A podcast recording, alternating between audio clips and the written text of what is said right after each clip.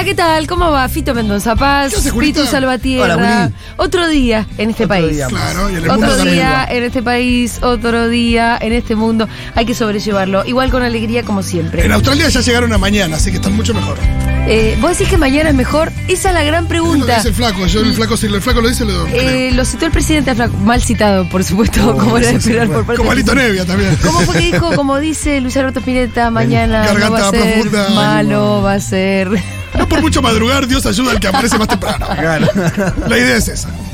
Y algo medio así. Bueno, hoy tenemos un programa, atención porque tenemos una invitada muy especial, ya la voy a presentar, no todavía. No todavía. Vamos a mm, recibir a Kike Viale como todos los miércoles y un montón de otras cosas más. Estoy en una columna que yo tendría que haber preparado que no preparé. Uy, qué miedo. Esta de acá. Vamos es a el tener que momento Fito algo. necesitamos contenido. Vamos a tener que inventar alguna cosita rápido, ¿eh? Bueno. Por ahí mensaje de oyentes, ustedes ya saben a dónde. Qué. Estamos hasta las 4 de la tarde haciendo Seguro la Habana en Futurock.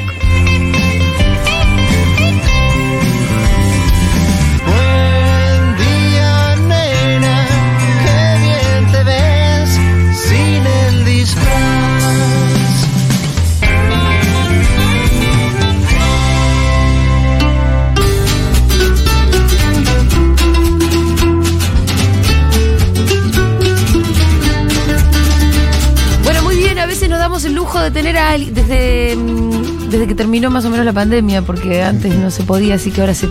Ni nosotros veníamos a. Ni nosotros veníamos, ahora sí. Bueno, yo sí, Es verdad, vos viniste siempre. yo siempre estuve, pero estábamos en soledad absoluta. Yo estaba ya de No casa. había ni, ni operador del otro lado. Eh, pero a veces nos damos el lujo de tener algún invitado, alguna invitada, algún invitade. En el día de hoy, ahora sí quiero toda la fanfarria, porque para mí ella es, es un faro, es una referenta ineludible del feminismo. Estoy hablando de Mariana Carvajal. Así que- Bueno, qué presentación. Pero por supuesto, vos lo sabés, vos lo sabés, Muchas Mariana. gracias. Un placer para mí venir a Futurock. Sí, eh, Lindísimo. Te preguntaba recién, primera vez que venís. Primera. Hubiese pensado, Siempre bueno, hay una primera vez. Siempre hay una primera vez. Pero mm, sí, es cierto que me parece raro que sea la primera vez tuya acá, pero bueno, puede pasar, qué sé yo. Y en esta ocasión, además, eh, Mariana, eh, te podría haber invitado en cualquier ocasión, la verdad, pero ahora estamos como en concreto con eh, un documental que estrenaste hace poco, de cuatro capítulos, eh, en la televisión pública que se llama Nosotras, ¿no? Y es sobre feminismos bonaerenses.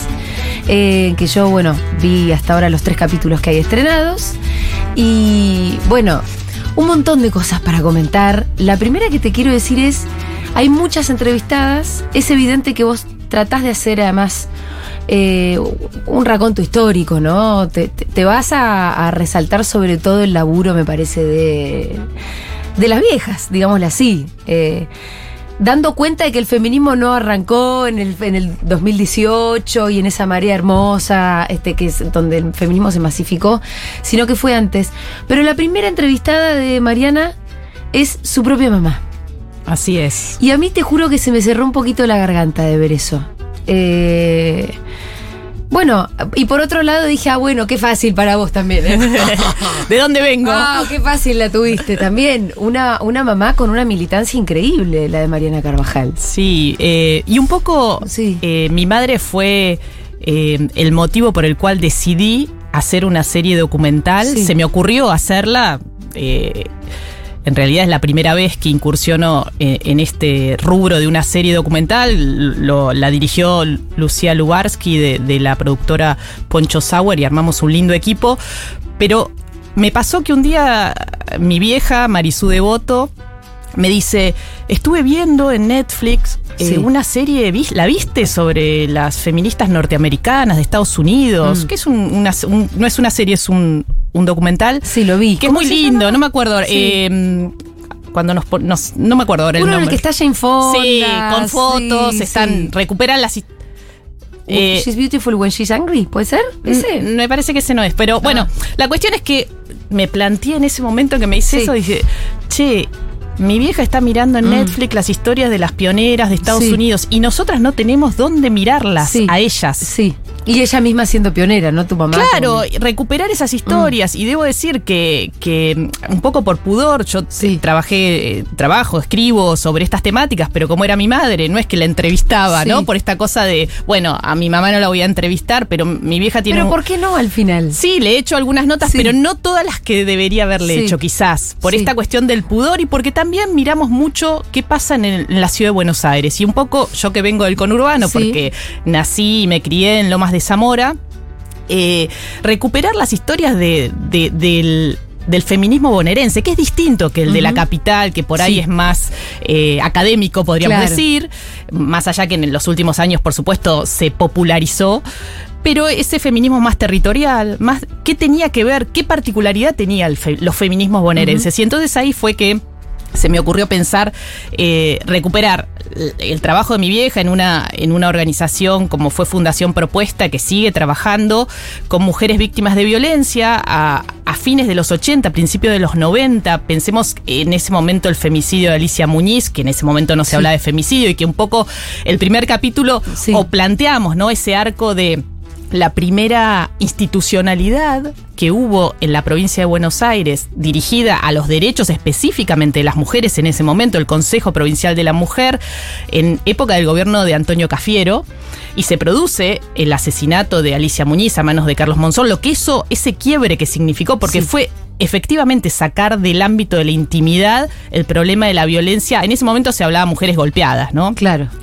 Y entonces el- la serie va a través de cuatro capítulos. Este viernes sale el último. De, desde ese momento, de esa primera institucionalidad de lo que fue el femicidio de Alicia Muñiz, hasta la creación del Ministerio de Mujeres, Gene- Políticas de Género y Diversidad Sexual, que encabeza Estela Díaz en la provincia de Buenos Aires. Y todo lo que pasó en el, en el mientras tanto. Y por supuesto, nos quedó mucho material afuera, muchas historias, muchas pioneras que uno hace un recorte, son capítulos de media hora, tienen que tener un ritmo, una estructura, Sí. ¿no? Y, y claro, muchas cosas me reclaman, no, pero no hablaste con fulano, no incluiste, Ay, y sí, bueno, y sí. no, la verdad es que es no, imposible. es imposible, abarcar imposible. todo porque es una historia muy, muy rica, llena de personas y llena de protagonistas, ¿no? Que, que, que no son conocidas. Por supuesto, y eso Sí. que creo que fue como una clave también poner caras que no están habitualmente Sí. en los medios, ¿no? Que, que no son las que siempre vemos como pioneras, sobre todo asociadas a la campaña por el derecho al aborto, las históricas, ¿no? También recuperar historias de- del conurbano profundo, de, de feminismos populares. Y eso para mí fue muy gratificante Sí. por el agradecimiento de ellas mismas de haber puesto la cámara sobre sus historias, ¿no? Eh, historias muy valiosas que tal vez no tuvieron o no han tenido el reconocimiento de, de que se merecían. Entonces, eh, no, para mí es pura gratitud. Sí. Pura gratitud. Eh, y se te nota emocionada también. Eh, para mí, en términos narrativos, que arranques con tu vieja está bárbaro.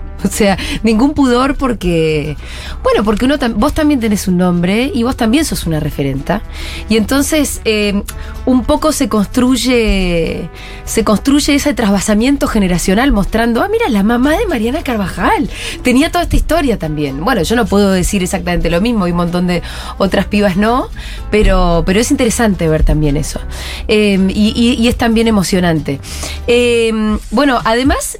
Ahí está, por ejemplo, está tu vieja con otras compañeras contando un poco la historia de ese primer feminismo que se vinculaba en ese momento casi solamente con la cuestión de la violencia, ¿no?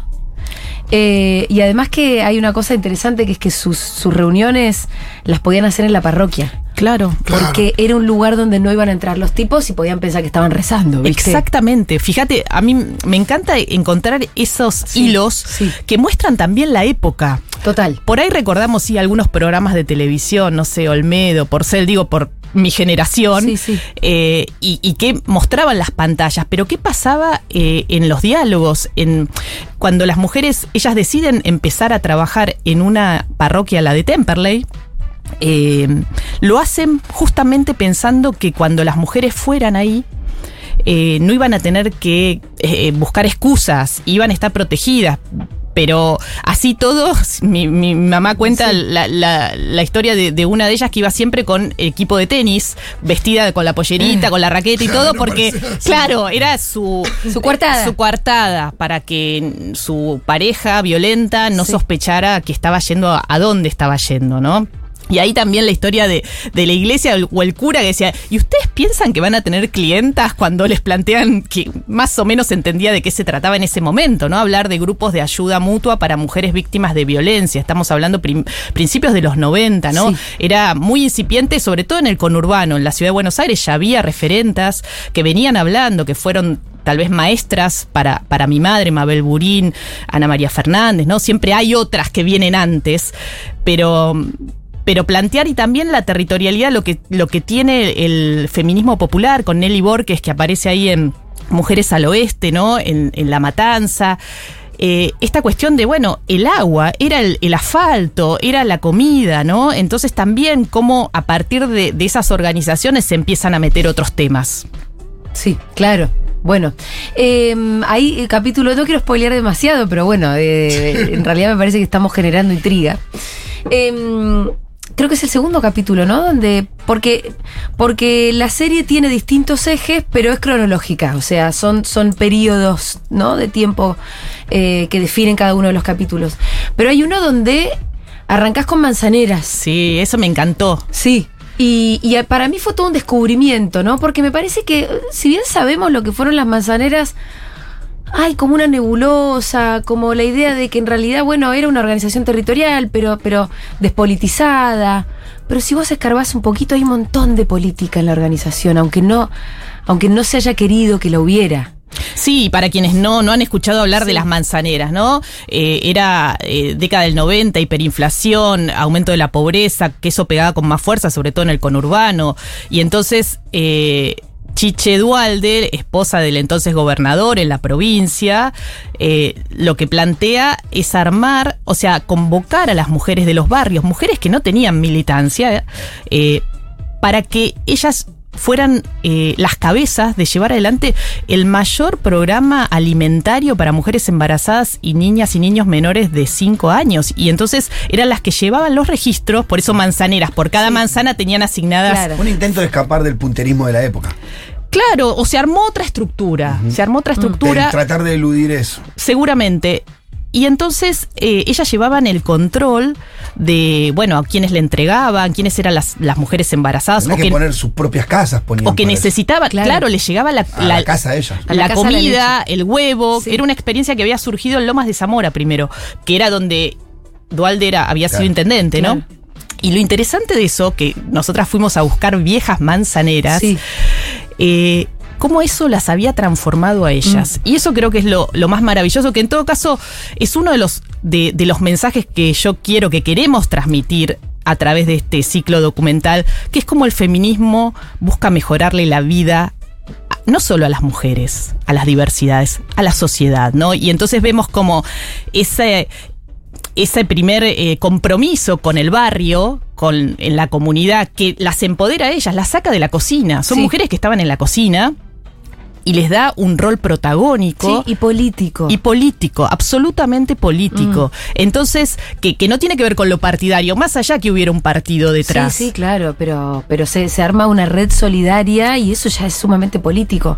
Sea cual sea el partido que esté en ese momento. Y son las que, se, las, que, las que escuchan. Mm. Porque de pronto, después de lo, de lo alimentario, cuando vos te- empiezan a aparecer las otras Claro, demandas, claro. y empieza a ver el tema de los anticonceptivos, de, el tema de- del aborto, el tema de, de la violencia, ¿no? Y son de alguna forma estas referentas barriales las que se convierten en mediadoras comunitarias, ¿no? Y eso es. Me pareció eh, muy interesante rescatar esas historias. Total. Hay una que su nombre no me acuerdo ahora, vos seguramente te lo vas a acordar, la que cuenta que su mamá la había tenido a los 13. Sí, que es la protagonista, es Andrea. Sí. Andrea, que es, eh, que es ahora ella tiene, lleva un merendero en el barrio, una juegoteca, hablando de las necesidades que tienen en los barrios. Esto es el barrio San Lorenzo, en las afueras de La Plata. Y claro, vos cuando la escuchás, ella eh, había acompañado a su madre a abortar. Sí. La madre la había tenido a los 13 años. Y esa es la historia del conurbano. Sí, sí. Y también ella tenía para contar miles de historias de gente a la que había ayudado. Ella es, es de esa gente que vos ves que es un motor encendido que no se puede apagar, ¿viste? Cuando pa, pa, pa, pa, pa, y además con mucha elocuencia, me vas a acordar del picho. Sí, claro. Estaba escribiendo y la mirabas al piso sí, Sí, entiendo. Pero una especie de Pitu Salvatierra también ahí que, que no paraba de contar historias eh, y se quiebra cuando vos le preguntás ¿por qué ayudas tanto? Como hay una cosa, de, ¿qué es lo que te genera como esta pulsión por estar todo el tiempo armando comunidades y viendo de qué manera? Y ahí ya se quiebra y dice, mi mamá me tuvo a los 13. No sé, uno busca la explicación en cualquier lado. Para mí esos motorcitos vienen de no sé dónde, ¿viste? Son cuadros políticos también, ¿no? Absolutamente. Eh, pero, pero de vuelta, mostrar esas historias me parece que es un gran acierto de tu, de tu documental. Y cre- creo que también ahí es la construcción política, ¿no? Porque eh, creo que otra de las, de las búsquedas que, que muestra este ciclo es cómo las mujeres de la política se van haciendo feministas. Sí. ¿No? Porque yo recuerdo a muchas que me las he cruzado antes del 2015, Sí, sí, sí. antes del 2018, y bueno, les incomodaba el tema. Sí, sí. Decirse feministas, bueno, lo sabemos de Cristina Fernández Total. de Kirchner, ¿no? Ella lo, lo dice con claridad, que, que Florencia, su hija, le cambia la cabeza, ¿no? Y este proceso es interesante porque, claro, una no nace feminista, más allá que nazca en un hogar más o menos feminista, Mm. Sí. pero te vas haciendo porque vas descubriendo esa desigualdad que marca, que no tiene que ver con vos, con tu historia individual, sino que es colectiva, que hay una trama, que hay... Y entonces eso es lo que me parece que también muestra que es como, diría yo, si vos me decís que venimos a aportar, que los feminismos transforman la vida eh, para hacerla más felices, más feliz para muchas personas, y también cómo esa trama se va tejiendo, ¿no? Se va tejiendo con quienes vamos descubriendo de una u otra forma eh, la importancia de, de mirar la vida, de mirar la problemática, la política desde una perspectiva feminista. Em, también es la, historia de las mujeres eh, bonaerenses, es la historia de sacrificio y una historia de mucho dolor también, ¿no? Como, digo, están estas historias de solidaridad, de comunidad y que, que son em, muy esperanzadoras, pero ¿cuánta, cuánto abuso y cuánta violencia, cuánto dolor. Uno dice, la verdad que... eh, qué ganas de salir a romper todo otra vez me daban como un, un poco. Eh, y, y al mismo tiempo ver el documental y ver la década del 90, me pareció que nos quedó muy lejos, en el mejor de los sentidos, ¿no te parece? ¿No, ¿A vos no- Absolutamente. ¿No sentiste un poco eso también? Sí, mira, eh, otra de las... Como que estamos realmente mejor. Completamente. Ganamos un montón de terreno. Mira, otra de las cuestiones que, que de alguna forma motivaron este, este laburo fue, bueno, para muchas adolescentes, muchas jóvenes, parece que todo surgió en el 2015, ¿no? Con el Ni Una Menos, que ha sido un movimiento quiebre, Sí. sin dudas, por, por todo lo que generó en un antes y un después. Pero no nacemos, no venimos de un repollo, podríamos decir, y, y en ese recorrido también eh, cómo era la vida. Uno, bueno, ayer fue el Día del Orgullo, estamos en Sí. el mes del orgullo. Y cuando uno hace el recorrido para las disidencias, uno de los testimonios que aparece ahí, una, una activista lesbiana, que dice, nosotros, yo era el sexilio, se iban de sus pueblos, Sí. y esa palabra me pareció Sí. un hallazgo. escuchado. El sexilio, Ajá. porque claro, se iban de, de sus pueblos pequeños en la provincia de Buenos Aires porque no podían asumir abiertamente su sexualidad lesbiana y por ahí venían a militar en la capital y después volvían, ¿no? Eh, y entonces las personas trans, ¿no? Perseguidas travestis por los edictos policiales, por el solo hecho de vestirse. sí, caminar por la calle. Claro, porque el edicto lo que decía era que no podían llevar una vestimenta que no era acorde a su sexo, Sí. ¿no? Y eso se empezó a cambiar a partir del 2007, 2008. Para, estamos cerquita, ¿no? Sí. Y era salir a la calle y eran criminalizadas, por eso vivían de noche, empujadas a la prostitución, ¿no? Entonces, vamos viendo cómo eh, leyes como la de identidad de género, la de matrimonio igualitario, permite, ¿no? Meter en la legalidad eh, a personas que vivían eh, en el secreto, sin poder expresarse como, como cualquiera de nosotras, ¿no? Entonces, lo que vamos viendo y sacar a la luz el tema de la violencia machista, por supuesto, sabemos que falta un montón, que los femicidios sigue siendo uno cada 25 horas, cada 30 horas, lamentablemente hay un núcleo duro, aunque en la provincia de Buenos Aires las últimas estadísticas muestran un descenso y fue una de las pocas jurisdicciones que, que puede reflejar en estos últimos dos años porque hay una política integral, hay respuestas integrales frente a una problemática compleja que es cultural, que nos atraviesa. Entonces sí, lo que vamos viendo es cómo eh, hemos ampliado derechos y eso nos ha transformado como sociedad de la mejor manera. Sí, absolutamente. Sí, sí, sí. Por eso te digo, yo miraba el documental y esas historias de los 90 y decía, me dio mucha sat- satisfacción en ese sentido, porque me pareció muy prehistórico un montón de las cosas que vimos. Un montón. Sí, y hay algo que a veces, no sé, hasta pensando en el para atrás hasta el 2015, sin ir muy lejos, y ese ni una menos, eh, que por ahí se hablaba sobre todo de los femicidios y que después, a medida que se ampliaron eh, las consignas, hay por ahí muchas mujeres que dijeron, no, no. eh, Hasta acá. ¿Qué es esto de, digo, la desigualdad, en el- la inequidad salarial, un montón de cosas que por ahí, ahí abrieron se pusieron a ambos lados de la grieta, si querés. Eh, es verdad que no hay mujer en nuestro país que no haya sido eh, atravesada por el feminismo al punto de repensar eh, su, su lugar con respecto a- a- al, al varón eh, en, en el mundo, digo, no, no hay forma hasta, digo, cosas como los micromachismos de los que en su momento también se hablaba y, y eran desestimadas, todo eso atravesó y lo- se lo escuchás a, a, a la más conservadora de todas, a la que más lejos se siente, eh, también está atravesada por eso y se, y se nota. Por ahí no en todos los aspectos, pero sí en No, muchos. sí, sí. Eh, por ejemplo, bueno, eh, eh, creo que es el tercer capítulo que empieza con un par de chicas trans Sí. eh, o travestis, no sé cómo se autopercibirán ellas, hablando y parloteando ahí, son muy simpáticas y, y una dice, ¿te acordás cuando empezamos a poder caminar por la calle? Claro, Agus Ponce. Agus Ponce es una activista travesti de Mar del Plata. Sí. Hermosa ella.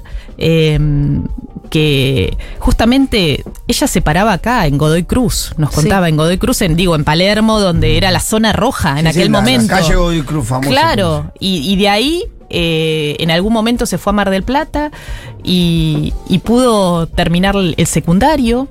Y eso le permitió, mira, eh, se me pone un poco de piel de gallina porque ayer justo di una charla sobre este tema de diversidad y tenía una foto que la guardaba siempre cuando doy algún taller o alguna charla que está Luana Berkins Sí.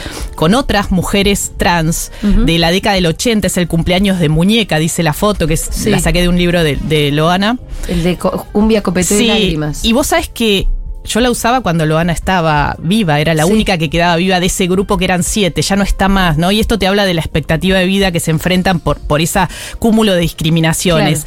Y Agus Ponce nos decía lo mismo, ¿no? Que con sus compañeras con las que ella estaba parada en la calle, las son dos sobrevivientes y las dos porque tienen trabajo formal, Sí. ¿no? Y cómo el trabajo justo se cumple ahora un año de la ley de cupo trans, eh, permite, no solo obviamente sabemos que dignifica, pero te permite el acceso a otros derechos, ¿no? El trabajo formal Sí. para un colectivo históricamente discriminado. Y, y en el capítulo 3 un poco habla, eh, el eje pasa por, por esta ampliación de derechos para la diversidad, a pesar de que vamos mirando otras cosas que van pasando en el mientras tanto, como el surgimiento de la campaña por el derecho al aborto y, y otra, eh, el cupo eh, la paridad en la política, o el cupo en la política, ¿no? Eh, y, y- y- y todo eso lo que va encadenándose, ¿no? Va permitiendo otros debates en el ámbito legislativo, que se metan otros temas. Antes del cupo eh, en la política, ese, eh, a principios de los 90, 91, fue época de Carlos, eh, que, que fue un acuerdo político que lo apoyó él, hay que decirlo así, fue, y que peronistas y radicales estaban ahí pugnando y unas le decían a las otras, che, mirá que lo va a sacar eh, los radicales, si no lo sacan, lo, viste, para, para Sí, presionar. sí, Y hasta El- fueron a hablar, mira, una anécdota, fueron a hablar hasta con la madre de Raúl Alfonsín, las radicales. Ah, esto no lo a tomar, en el documental. No, eso no está en el documental. Eso me lo contaron en otra nota, pero eh, me acuerdo que contaba una de las que empujó en ese momento, iban a tomar té a la casa de, de la madre de Raúl Alfonsín para presionar, para que metiera... Para que la mamá le hinchara las bolas a. Claro, el- eh, para que el radicalismo apoyara. Pero bueno, hablando de eso, digo, ¿cómo la posibilidad de, de incorporar más mujeres en la política, primero un 30%, después la paridad, eh, permite otros debates. Y ahí entran eh, el- esa década donde se habla de derechos sexuales y reproductivos, la educación sexual integral, eh, que las- a las adolescentes por estar embarazadas no las echaran de- del secundario, que pasó, recuerdo un caso emblemático en el norte argentino. Bueno, esa es, es la agenda que meten las mujeres, que meten las mujeres cuando se sientan en las bancas, ¿no? Cuando permiten esa transversalidad, la, la sororidad, ¿no?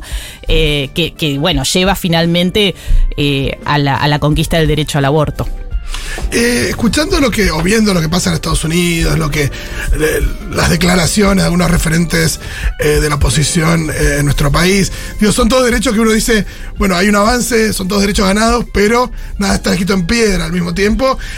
¿Y cómo es esa situación respecto de el peligro o no que pueden correr todos estos derechos? Mira, creo que eh, vemos acá eh, en Argentina un corrimiento de los discursos de, de la oposición hacia la derecha, la oposición de Cambiemos, digamos. Eh, y, y esto tiene que ver con, con una avanzada antiderechos a nivel regional y en el mundo, ¿no? Y en el mundo. Eh, lo que sucedió en Estados Unidos es la búsqueda de, de una estrategia que viene de años. No sé si vieron el documental que es excelente, que habla sobre el caso Roe versus Wade. Yo no lo vi, Ex- pero. excelente. ¿Sabes por qué? Porque ¿Está en Netflix? Sí, está en Netflix. Supongo que estará. Yo lo vi el año pasado. ¿Por qué? Te muestra cómo.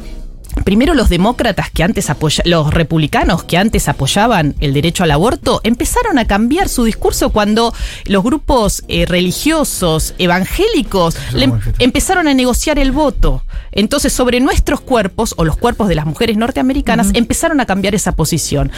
Y ellos han llevado adelante estas estrategias judiciales porque sabían que en algún momento iban a tener mayoría en la corte conservadora y la obtienen con quién con Donald Trump que nombra tres juezas jueces conservadores. Entonces espera esto es una estrategia de varias décadas. Entonces, cuando vos me preguntás, estamos eh, nuestros derechos, nosotros tuvimos otro proceso, hay que diferenciar que es que en Estados Unidos se dejó todo en manos del poder judicial, podríamos decir. Una abogada norteamericana me decía eso. ¿no? Nuestro error fue que lo resolvíamos todas la- las abogadas, ¿no? Estaba la justicia, la justicia había fallado en 1973 a favor del y había consolidado como un derecho constitucional a nivel federal, o sea, para todos los estados, había puesto ese piso del derecho al aborto, dentro de los derechos a la, a la privacidad Sí, a partir de un fallo. a partir de un fallo judicial, pero no de una ley en el Congreso. Esa es la diferencia con nosotras y nosotros. ¿Por qué? Porque acá se consolida a partir de un proceso social, que es la campaña nacional por el derecho al aborto, que articula más de 300 organizaciones, que va involucrando primero a los feminismos, a la diversidad, a, las a los sindicatos, a las organizaciones de derechos humanos que se van sumando a, ese, a esa marea verde. Y la política, ¿no? Que es distinto que bueno, les cambió la, la mayoría en la corte y pudieron ahora cambiarlo, pero no tienen esa despenalización social. Más allá Claro. que las, las encuestas, yo leía hace poco en, en uno de los diarios de allá que decían que por primera vez en Estados Unidos hay una mayoría que apoya el derecho de la mujer a decidir sobre su cuerpo, pero... Como vos bien decís, bueno, hay que ver qué pasa con, con las elecciones del año próximo, cómo cambia eh, el mapa electoral en el Congreso y que por supuesto hay una despenalización social que creo que es mayoritaria en, en- en nuestra sociedad frente al derecho al aborto, pero bueno, si te cambian los votos, te pueden hacer caer una ley. Eso Sí, lo hemos Poner visto. palos en la rueda para que, para que no se aplique como corresponde. Exactamente, hoy vemos que en San Miguel, por ejemplo, eh, la localidad de San Miguel en, en la provincia de Buenos Aires es una localidad prohibida, uno lo que dice entre comillas, ¿no? Antiderechos que no garantiza la ley de IBE. Es una de las De la torre, ¿no? cinco localidades, cinco municipios en la provincia de Buenos Aires, que la, la provincia ha desarrollado una estrategia al mes de, de aprobarse la ley, ya tenía un protocolo de actuación.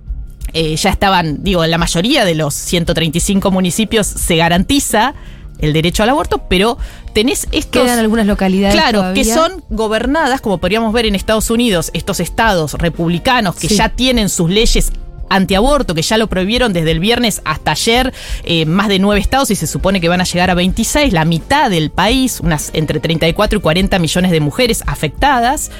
Eh, eso también puede pasar, ¿no? Porque es cierto que hemos conquistado, pero los derechos siempre están en riesgo. Y creo que no hay que ser ingenuo al mirar esta avanzada antiderechos, porque hay que tener una mirada regional. Bolsonaro, en Brasil, en Perú recién acaban de aprobar una ley que mm, permite a los padres, madres, de familia organizados, estas- esta avanzada de con mis hijos no te metas, que nació en Perú, definir los contenidos de la educación, objetar, por ejemplo, la educación sexual integral. Y no es menor eso. En Guatemala están a mitad de camino aprobando una ley que eh, quiere criminalizar las identidades trans, quiere que los programas de televisión que tengan alguna referencia a personas trans tengan una identificación que advierta a padres, madres sobre ese contenido. Claro que hay ideología de género. Eso pasó también con, Exactamente. con la película de Lightyear, que Exactamente. se estrenó con un aviso. Sí, en 18 países, creo que son 18, lo han, la han censurado porque tiene una escena de, de un beso entre dos mujeres. Es una locura. Es un horror. Eh, tenemos muchos mensajitos. eh, Eh, Reversing Row, así se llama el documental Esa, en ah. Netflix. Eh, en castellano lo tradujeron Caso Row, el aborto en los Estados Unidos. Entiendo que sí en Netflix. Ahora, eh, es cierto que si bien allá el derecho al aborto lo tenían a- atado a un fallo, por más que en el derecho anglosajón la jurisprudencia es más, más potente que la nuestra, eh, eran, era una historia de 50 años de la garantía de un derecho. Y se pudo revertir. Nosotros tenemos dos años de historia de garantía de este derecho, por más que es una ley. También, ¿no? Como que la historia eh, tiene un peso y evidentemente la- los derechos son reversibles, así que tendremos que estar muy atentas. Sí, ya se notó con lo del 2x1 en pleno macrismo que. Ah, que Sí, también sí. hay un pueblo que, que no está dispuesto a ceder porque, porque cambie. Sí, eh, eh, tendremos que, que confiar en ese pueblo. Y ver cómo votamos sí. también. Y bueno, Es fundamental. Eso es fundamental. Em, Mariana, bueno, viste que el, el pañuelo verde llegó a Estados Unidos. Eso es como un orgullo que tenemos. ¿Cuál es la historia del pañuelo verde? Vos la debes conocer. Sí, el pañuelo verde surge en un encuentro, en realidad eh, era una, una- la búsqueda de una identificación de la campaña, de, de- antes de la campaña, en un encuentro de mujeres en, en Rosario, ¿no? Y, Uno de los primeros, ¿no? y no en, estamos hablando 2003, 2004. Ah, ok. Y, y lo que buscaron es, bueno, el rojo no podía ser, el amarillo tampoco, el Sí. celeste tampoco, y bueno, un poco es la esperanza, ¿no? Y, y el, ese, ese, algo que identificara. Al principio era aborto, eran dos consignas, la de anticonceptivos para no abortar, aborto legal para no morir, y después se suma la de eh, educación sexual para decidir, ¿no? Eso es un poco la historia del pañuelo. Y, y la verdad que es emocionante porque el pañuelo verde está en todos los países de Latinoamérica. Y te lo piden como, eh, qué sé yo, puede ser eh, cuando viajás, no tenés un pañuelo Sí, verde, sí, sí. ¿viste? Y en Europa también me ha pasado. No trajiste un pañuelo verde. Eh, creo que tiene una potencia, que es esa potencia que creo que vieron las adolescentes cuando se sumaron a la marea verde con, con esa con ese compromiso, ¿no? Acá se vio muy fuerte eh, esa participación adolescente, juvenil, y que tiene que ver con que el derecho al aborto va más allá de la posibilidad de abortar. Tiene que ver con nuestra libertad. Y creo que las adolescentes, tengo una hija adolescente también que, que, que, que puso su, su pañuelo durante el debate del 2018 en la mochila, que lo quiso poner y llevar, que tiene que ver con eso, con mi libertad, mi decisión, mi libertad, pero más allá de la cuestión reproductiva Sí, o no. Sí, reproductiva, el ¿no? goce. Total. Decidir sobre nuestras vidas. ¿no? Eh, ¿Sabés que a mí me pasó que, que yo el derecho al aborto siempre lo defendía desde un lugar más de mm, social y de clase, ¿no? Yo decía, bueno, acá hay una gran hipocresía porque la verdad que quienes tenemos dos billetes accedemos y entonces son las, las personas pobres las que no pueden acceder y las que terminan de morir. Co- Cosa que creo cierta, pero hasta ahí llegaba mi argumento. Y durante el debate eh, yo terminé de entender esa dimensión como más profunda, más filosófica, que realmente tiene que ver con nuestros cuerpos y nuestra decisión. Y no desde un lugar como individualista, porque a veces mi cuerpo, mi decisión puede quedar eh, en un lugar medio, eh, medio liberal. Pero realmente cuando te pones a pensar que vos te embarazaste y a vos te tienen que obligar a llevar adelante ese embarazo, que es una contingencia. Es, es una locura pensarlo. tremendo. Mirá. Es una locura que, que siga eso en discusión. Eh, que yo no pueda decir, no, miren, yo no voy a llevar adelante este embarazo. Absolutamente, y eso es un poco lo que se ve en el en Cuerpos Juzgados, que es este documental que, que estrené eh, ahora hace poquito en el CCK, que tiene que ver con lo que pasa en un país donde está prohibido y criminalizado siempre el aborto, como es en El Salvador. Mm. Y, y lo que vos ves ahí es, bueno, más allá de En, que... el- en cualquier caso, para que quede claro. En Salvador, cualquier- es- violación de una niña de nueve años tiene que acá hasta 1919, no sé cuánto. Claro, y pero hasta mira, lo que pasa es que cuando una mujer cursa un embarazo ectópico, que sabemos que son situaciones eh, que no tiene posibilidad de sobrevida, y además corre riesgo la vida de la mujer, porque el, em- el embrión está como fuera del útero y todo lo que eso significa, eh, las mujeres no solo no piden muchas de ellas que se lo interrumpan por temor a ser criminalizadas, sino que los médicos, hasta que no deja de haber latido fetal, no las quieren intervenir. A ese extremo estamos hablando, y que es un poco lo que se piensa que puede llegar a pasar en los estados más duros de Estados Unidos, que ahora están cambiando su legislación, que va a ser esa no solo que las mujeres, si antes de Wade versus Roe leía un artículo en The New Yorker eh, ayer, antes de ayer, que hablaba un poco de lo que se viene y lo que ya está viniendo. Porque uno dice lo que se viene ya está. Desde Sí. el viernes hasta ayer Sí. ya pasó. Ya ahí está Ya cambió. ya cambió todo. Que si antes, como vos decías, bueno, las que no tenían recursos eh, iban a la clandestinidad con los riesgos de, de un embarazo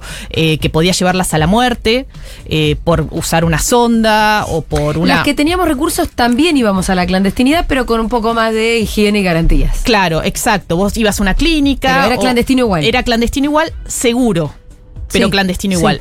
Si eso pasaba antes en Estados Unidos, podríamos decir, lo que cambia ahora es que eh, lo que va a haber es una situación de persecución en los estados de, eh, republicanos y de vigilancia. Mira, las cosas que, Claro. por ejemplo, vos tenés una aplicación para llevar adelante, no sé, cuando estás eh, eh, ovulando. o- toda esa, esa información que se puede acceder finalmente. Hay sitios de estas clínicas que eh, supuestamente cuando estás con un embarazo que no querés continuar, que te tientan para que vos eh, te acerques y que en realidad son antiderechos y te quieren, te muestran una ecografía, te quieren convencer. Acá también hay de estas clínicas que, que, que te agarran desde ese lugar para que no eh, accedas a un, a un aborto.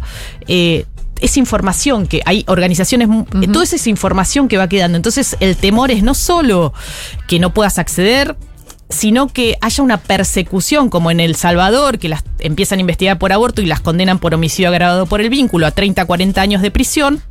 O esta cuestión de la vigilancia, que te manden unas píldoras abortivas de un estado donde está permitido a uno que está prohibido y que se intercepte El esa, correo. el correo como si fuese tráfico de drogas. Sí, a ese nivel estamos hablando, Sí, ¿no? como De- que hace un trabajo de inteligencia atrás de, de esos datos que vos incluiste en algún lado. Em, ¿Por qué la- El Salvador tiene esa historia? ¿Por qué El Salvador tiene esa historia? En el año 98, eh, ellos tenían causales, igual que nosotros desde 1921, Sí, ¿no? sí. En caso de riesgo para la vida o la salud de la mujer, en caso de, de violación o cuando era un embarazo incompatible con la vida. Y en el 98, cuando son los acuerdos de paz y que se suponía que era un- una reforma del Código Penal más progresista, eh, después de la guerra civil. Eh, y la izquierda negocia con la iglesia de alguna forma y se penaliza siempre, se criminaliza siempre, sin excepciones. Son pocos países en la región, Honduras, República Dominicana, eh, Nicaragua. eh, Haití, Surinam y, y El Salvador. Pero en El Salvador se da que además hubo una decisión del Estado de perseguir. Porque bueno, acá en Argentina sabíamos que era criminalizado, digo, la el embarazo o la, la interrupción voluntaria no estaba permitida, salvo esas causales, pero no había, hay casos de mujeres, Pero pocos. no había persecución, Sí, no sí. había fiscales que tenía, que habían dado la orden a los hospitales que cuando una mujer llegaba con una interrupción de embarazo, al contrario, había unas resoluciones del ministerio que decía el embarazo, el, el parto, el, perdón, el aborto en curso había que atenderlo, ¿no? Como garantía de, de acceso a la salud. Lo que vemos en El Salvador, y por eso a mí me convoca a decir, bueno, amplifiquemos esta situación y sobre todo el trabajo que están haciendo una organización feminista, que a mí me, me gusta mostrar eso, ¿no? Cómo la trama feminista transforma la realidad y mira esta situación de las mujeres encarceladas, es esta persecución. Reciben una orden cuando se cambia en el 98 la ley, es en los hospitales, bueno, ante la duda si esa mujer que llega con eh, una emergencia obstétrica, Sí. porque tuvo un parto precipitado en una zona rural, porque hay mucha pobreza también, o no se sabe, bueno, denuncien, después vemos. Entonces salen de- del hospital a la cárcel. Claro. Claro. Eso acá es, es cierto que se vio poco. O sea, hay algunos casos muy emblemáticos que los conocemos. Sí, pero no estaba sistematizada No, la persecución. No. Había una suerte igual de como de despenalización, aunque. Sí, no había esa decisión de la justicia, Mm, ¿no? sí. Más allá de algunos casos que todavía hay, incluso algunas mujeres encarceladas o con, o con procesos, eh, no se daba esta situación, ¿no? Y, y el caso Belén, por ahí emblemático en Tucumán, con un aborto espontáneo que terminó con una condena por homicidio agravado. Sí. Eh, pero me parece que eso es lo que, que marca la diferencia, ¿no? El lugar donde. Y ahora en El Salvador, puntualmente, con el gobierno de Bukele, que es un autoritario, que dictó un- en marzo un periodo de excepción. Eh, y bueno, las garantías constitucionales no están garantizadas, valga la redundancia. eh, y ya se manifestó en contra del matrimonio igualitario. Es muy difícil que además con el fallo de Estados Unidos, que en estos países con este contexto haya una apertura, más allá que ahí también están las organizaciones feministas con su pañuelo verde. Sí. Em, Mariana, em, ¿por dónde seguimos? Sería la pregunta que te quiero hacer. Eh, no, porque nos pasó, me parece, no sé cuál será tu diagnóstico. Yo creo que obviamente esta historia es larga, un poco como esto- esta historia que vos sintetizás eh, en tu documental Nosotras, que se puede ver en la televisión pública. Después nos decís los horarios, seguramente Sí. que se, van a- se va a repetir y demás. Eh, pero claro que en 2018 hubo una suerte de estallido, marea verde, masificación del feminismo, eh, una invitación además me parece a mí a muchas adolescentes a participar en política en general. Yo creo que también el feminismo fue como una puerta de entrada. Vengan, y después hay otras cosas que podemos hacer. Eh, después vino la pandemia. Después, además, bueno, logramos la sanción de la ley del aborto. Y ya no ves tantos pañuelos verdes por la calle. Esta y- semana justo. bueno, Viste que- fue una- hu- hubo un revival porque, porque hay una amenaza, ¿no? De, de- de- de una reacción conservadora evidente.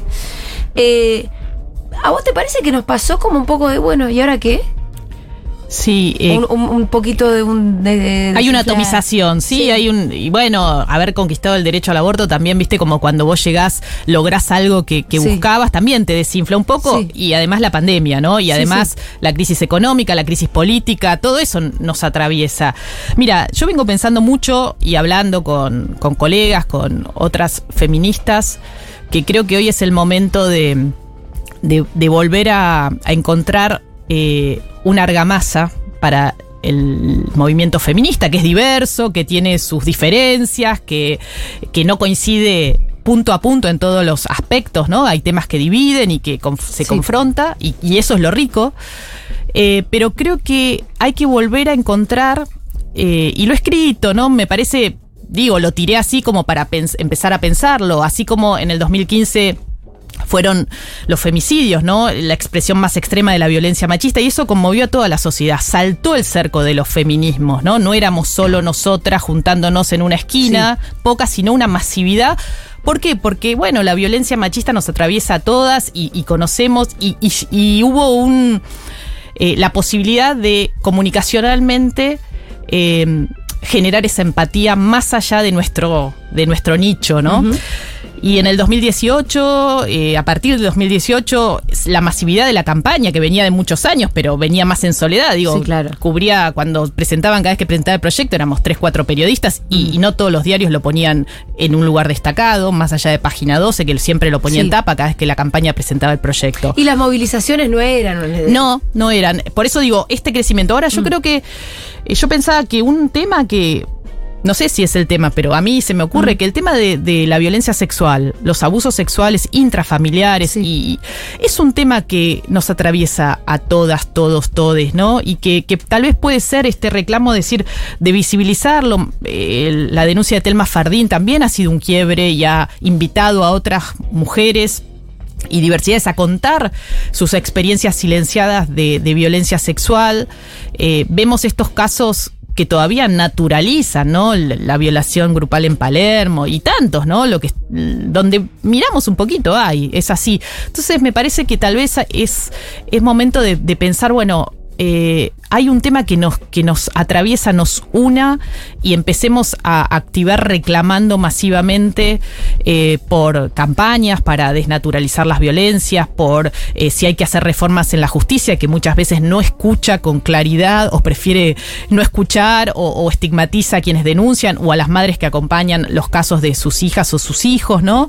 Me parece, pero entiendo que sí, que, que es momento de fortalecernos, sobre todo frente eh, a un proceso electoral como el que va a venir el año próximo, donde sin duda vamos a ver eh, esa, ese corrimiento a la derecha con personajes como Milei, eh, que, que seduce a ciertos electorados, ¿no? Muy antifeministas, Sí. ¿no? Que, que, que explotan ese, ese costado como con discursos de odio, digo, no, no- nos identifican como con esta idea, por eso muy internacional que se instaló de, de la ideología de género que la puso en primer plano hace varias décadas el Vaticano y ahí se montaron otros discursos de derecha, ¿no? Como si nosotras viniéramos a, a imponer lo que queremos es ampliación de derechos, no es que es, es una sociedad más justa, equitativa, Que igualitaria nos incluya. que nos todos. incluya. Después haces lo que querés. En tu intimidad haces lo que querés. Pero me parece que ahí hay algo que necesitamos, esa argamasa, ¿no? Que será esa u otra. Creo Eh, que el reparto de las tareas de cuidado también puede ser una, ¿no? Sí, es. ¿O no la es- ves tan sexy? A ver, creo que es. Porque eso también nos recontra atraviesa Absolutamente. a todas las clases Mirá, sociales. ¿Qué pienso de eso? Que Mm. es el núcleo de la desigualdad, ¿no? Claro. El, el- el reparto desigual de las tareas de cuidado, el hacernos cargo mayoritariamente de las tareas de crianza, ese es el núcleo de la desigualdad, absolutamente de la desigualdad de género. Ahora, ¿qué pienso? Es que, no sé si comunicacionalmente Sí. te, te llena una, una plaza frente El- al Congreso. eh, El, pañuelo de tal color de las tareas de cuidado. Y, es- eh, qué sé yo, no sé, me parece que sin duda es un tema clave y estoy esperando que, Mm. ¿qué pasa con el proyecto que mandó el gobierno al Congreso? Que no se mueve, ni se habla, No ni se se está nada, ni se nada. nada, ni se nada, nada, nada. O sea, ampliación de licencias, parece que no es un tema urgente y es el gran núcleo de la desigualdad. Entiendo que, Bueno. bueno, costando ponerse de acuerdo en algunas cosas. todo. parece, Ahí- ¿no? Parece. Hay algunos cortocircuitos. Eh, Hay bueno, muchísimos mensajes, ¿eh? muchos mensajes para de amor para Mariana. Qué lindo. Literalmente, Mariana, te amamos. Qué Eso lo lindo. estoy viendo acá. Eh, bueno, gente preguntando dó- dónde se puede ver eh, nosotras, dónde se puede ver. eh, Eso. Bueno, mira, nosotras este viernes sale el último capítulo a las 23 en la TV pública. Bien. Yo creo que nos hemos acostumbrado a ver cuando queremos y no cuando Sí. nos imponen un horario. Y esto me ha pasado porque me dice, ay, no la pude ver. Eh, ¿Dónde la puedo ver? Bueno, la idea es que ahora cuando termine el ciclo de estos cuatro capítulos, eh, vamos a subirla a una plataforma de acceso gratuito. Seguramente será en Contar. En contar. Seguramente todavía no tenemos fecha, pero vamos a comunicarla. Y así que, eh, pero me, me causa mucha gracia, pues yo aviso, hago redes, que yo, ay, ¿dónde la puedo ver? Te dije que era a las 23 en la TV sí. pública. Claro, pero, pero- bueno, es un horario también tarde, por ahí es un viernes, no es el mejor, pero eh, muy agradecidas a la TV pública por hacer este espacio Sí. para pasar esta serie que, que hemos hecho con la, con la dirección, como decía yo, de Lucía Lubarsky y, y con el apoyo del Ministerio de Mujeres, Políticas de Género y Diversidad Sexual que encabeza Estela Díaz, que, que nos dio este apoyo para poder eh, llevar adelante este lindo proyecto. Mariana, gracias por tanto, trabajo incansable. Sos de esos motorcitos. Hablaba Julia. Acá acá. alguien dice, Agus, Agus Ponce, la más grosa de mi ciudad, mi persona favorita. Es un amor. Yo la conocí Eh, a través sí, de ¿no? esta entrevista y me quedé com- completamente enamorada de nada, la forma de contar, su historia. Eh, linda, linda persona. Bueno, acá nos cuentan eh, que desde el Ministerio de Desarrollo de la Comunidad de la Provincia de Buenos Aires se está retomando el contacto con las manzaneras, haciendo talleres, encuentros, una movida muy interesante. Mira qué bueno. Alguna vez escuché que el origen de, de- de ese proyecto tenía que ver con un plan de que tenía que ver con alimentación complementaria en el gobierno de Allende en Chile a principios de los 70. Puede ser, puede ser que hayan tomado el modelo. Bueno, ver, eh, ¿qué más? reforma judicial feminista piden también como otro de los. Bueno, ahí donde con, bueno con Mariana decíamos esta argamasa usabas esa Sí. palabra, ¿no? Hay un montón de cosas. Sí, El un punto montón. es dónde sintetizás, eh, en qué significante metes todos los otros, ¿no? Mm, Sí, creo que también esta idea de, de, de conmover más allá, así como, como hubo esa fibra que se tocó, ¿no? Y con estrategias comunicacionales, porque creo que en esto y las periodistas feministas que estamos en distintos medios muy precarizadas, muchas de nosotras, ¿no? Trabajando eh, así a mucho, a, a pulmón y, y muchas de las editoras de género que han sido nombradas eh, en distintos medios, un poco cumpliendo la agenda eh, feminista para los medios, después no tienen el apoyo que deberían dentro de sus propios medios y están siendo acicateadas eh, y, y en algunos casos censuradas y, y están sufriendo situaciones. Me parece que acá también hay, hay una cuestión de que cuando eh, estos temas entran en las agendas de los medios de comunicación masivos, Sí. ¿no?